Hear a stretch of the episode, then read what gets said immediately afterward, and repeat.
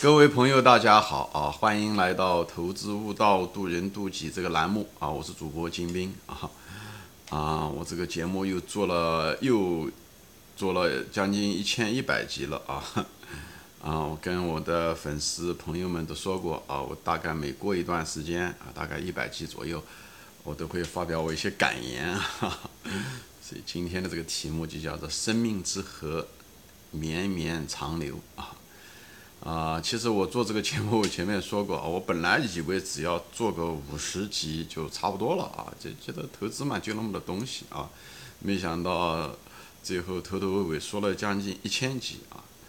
嗯，我虽然是打算当初的打算也是一样的，就是投资悟道啊，渡人渡己，实际上是希望能够把呃透过投资吧，以后谈人生，明白人生的道理，知道我们。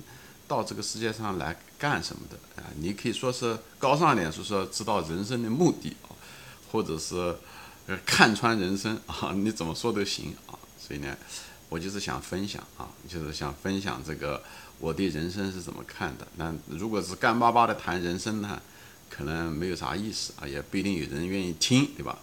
所以呢，我就通过这个投资呢，给大家渐渐的引导大家，就是来悟人生之道。其实我的这个节目，呃，当初做的时候只想做一个专辑，所以在油管上啊，它都是在一起的啊，都是一个，呃，一个节目啊，一套栏目啊。只是到喜马拉雅的时候呢，嗯，有人说他只想看投资方面的东西啊，就是不想听那些跟投资无关的啊，像人生悟道，所以我就把它分开了啊，一个就是分成了投资悟道，一个是人生悟道。其实他们两个很多道理都是相通的啊，所以呢，就是。呃，怎么说呢？就是所以投资悟道这个专辑吧，多大多数谈的都是一些关于投资方面的一些东西啊，投资的基本理念啊，财务分析中的一些要点呐，对不对？呃，分析行业怎么样的分析啊，公司啊，护城河啊，对不对？呃，人性中的一些东西啊，你的心理啊，对不对？等等，心智模式啊，等等这些东西，一些素质的培养啊，对吧？观念的改变啊。等等啊，就谈谈这方面，哎，就是就假装着自己是个投资家啊，戴了个投资家的一个帽子，在那个地方表演啊，在那个专辑上面人模人样的表演啊。那人生悟道呢，那可能就是就像另外一个专辑、另外一个舞台一样的啊，我是假装是像一个人生的思想家一样啊，给大家谈谈教育方面啊，子女教育啊，对不对？还有一些职业的选择啊，对不对？还有一些人生中很多的这个心理上的一些。就像心理顾问一样的啊，一些攀比呀、孤独啊、迷茫啊，对不对？压力啊，这个现在这个人类生活这个 叫做叫什么？精神文明疾病 很多啊，所以呢，就在这方面也提供了一些我的一些人生的一些感悟啊，也是一路走来也遇到过很多的挣扎，把这一些东西好像似乎想清楚了，嗯，就给大家分享。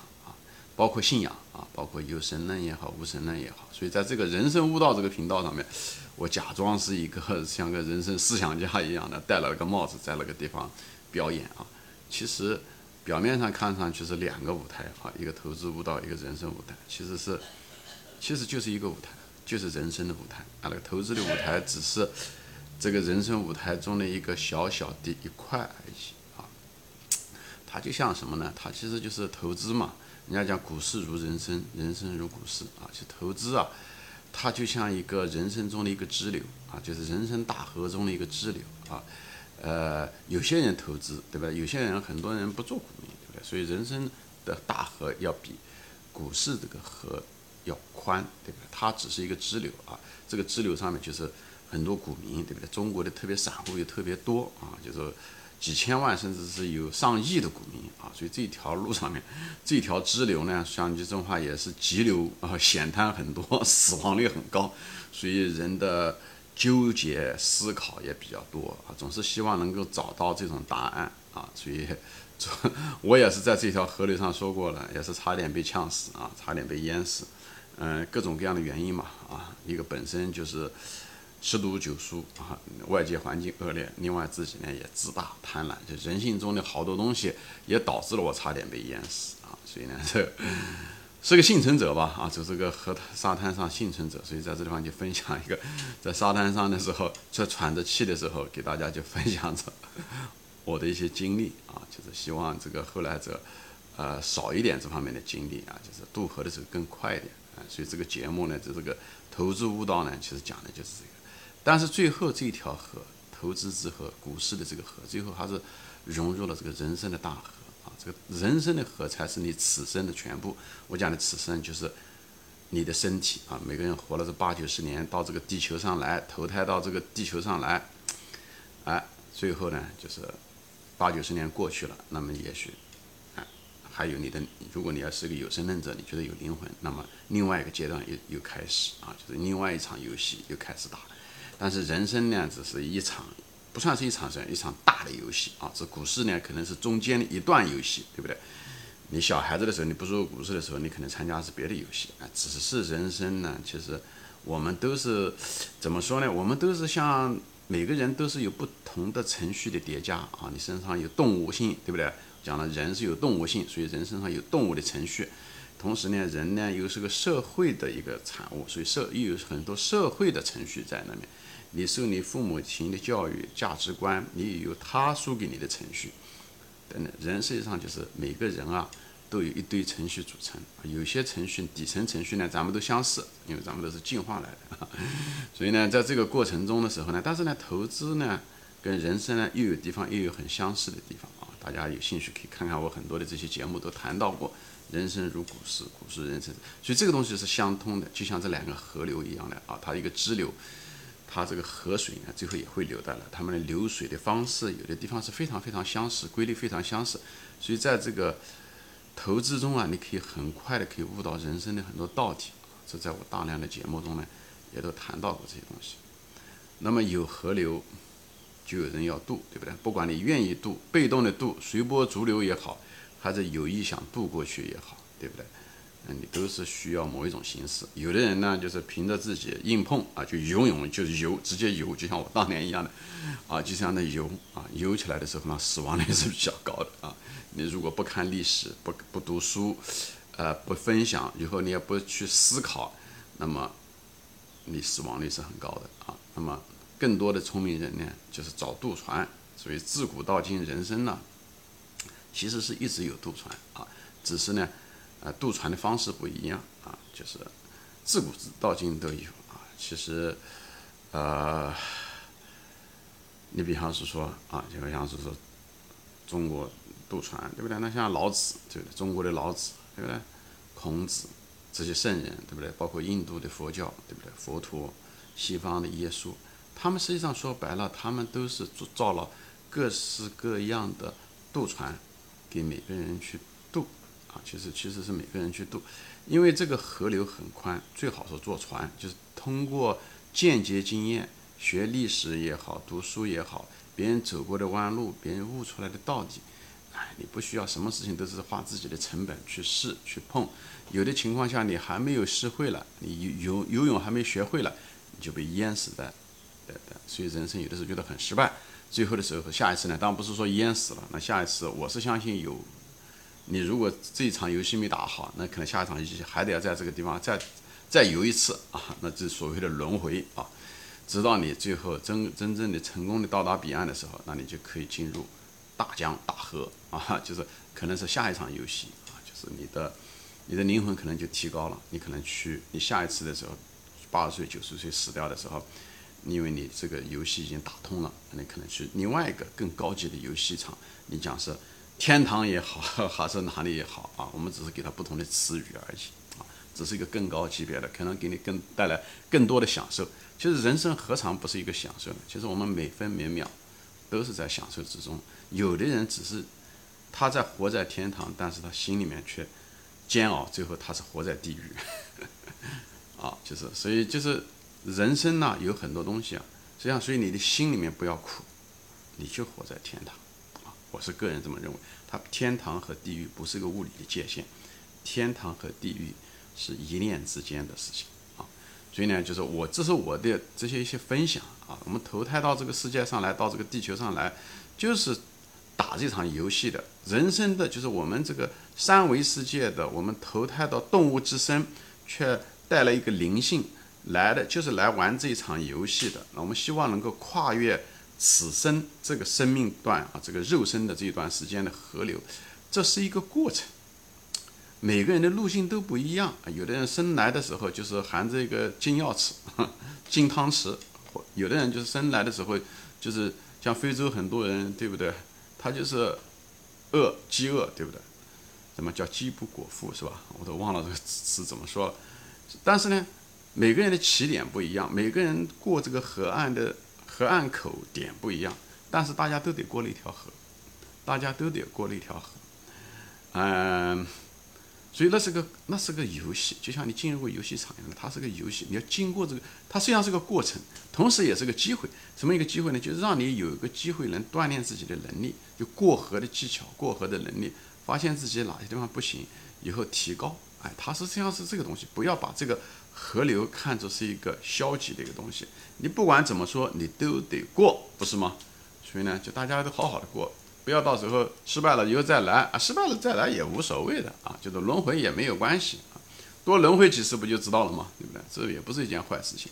但是大多数人呢，特别是那些无神论者，他们就觉得这个河流就一次啊，如果这一辈子如果不成功，那就很失败，没挣到比同学多的钱，或者是没有像同学做的那么大的官，或者说没有什么名声，一一辈子默默无闻，好像这一辈子就很失败。而且就这么一辈子，就这么一锤买卖啊，就所以呢，一大堆沮丧感，心里面也不很舒服啊，嗯，等等，就是心情也不愉快，这个就是本末倒置了。我个人认为啊，这就本末倒置了。所以我就说嘛，就是你不管你信也还是不信也好，一个有神论者，你这时候你看到的时候，人生不是此生，你你有很多次生命，这时候的时候，你只是把这这个阶段这八九十年的生命，只是一一场游戏而已。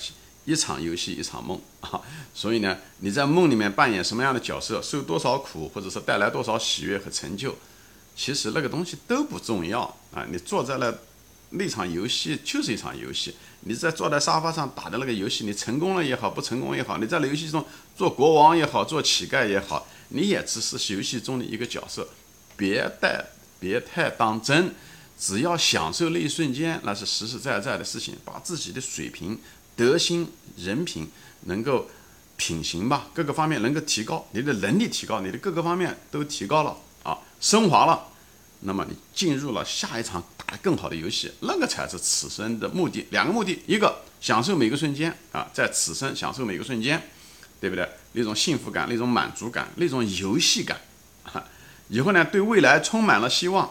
打了这场游戏以后，你很多的。毛病改掉了啊，就像那个毛毛虫把那个躯壳脱了，变成一个漂亮的蝴蝶，哎，这是你此生的第二个目的，可能更重要啊。但是呢，有些人不信，那也没有关系，那至少此生过得快乐，好吧？这就是这就是我的这个节目一直在说的东西。那么也是我做的这个渡船嘛，啊，就是其实自古以来，我前面讲了，无数的人啊，普通人啊，我说的其实是普通人，包括孔子。包括老子，包括佛陀，包括耶稣，其实他们就是从人的角度，从世俗的角度来说，他们其实都是普通人。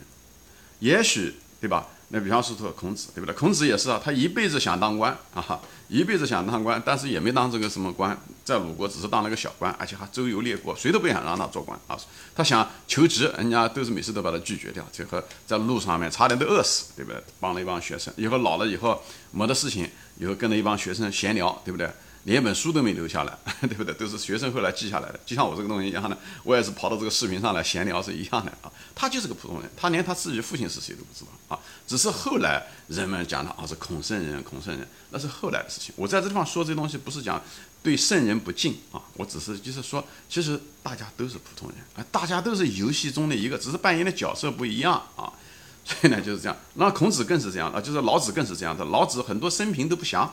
啊，他到底是姓什么叫什么？那有人叫他叫老冉啊，谁知道他是谁啊？其实也不重要，游戏中打完游戏就结束了啊。他打完游戏他又变成了别的东西了啊，他就变成了个蝴蝶了，对不对？或者是他回到他的毛毛虫再轮回一遍都有可能，对吧？这个东西，所以呢，都是当初的那些人都是普通人，只是我们后人把他因为某各种各样的目的把他嗯形象把它过度的夸大啊，是这样子啊。老中国的老子、孔子也是。那佛陀对不对？佛陀释迦牟尼，释迦牟尼其实也是个普通人。他前期的时候，他是一个孔，他是一个王子，对不对？在印度的王子其实很多，成百上千，因为他的很多小王国多的到处都是。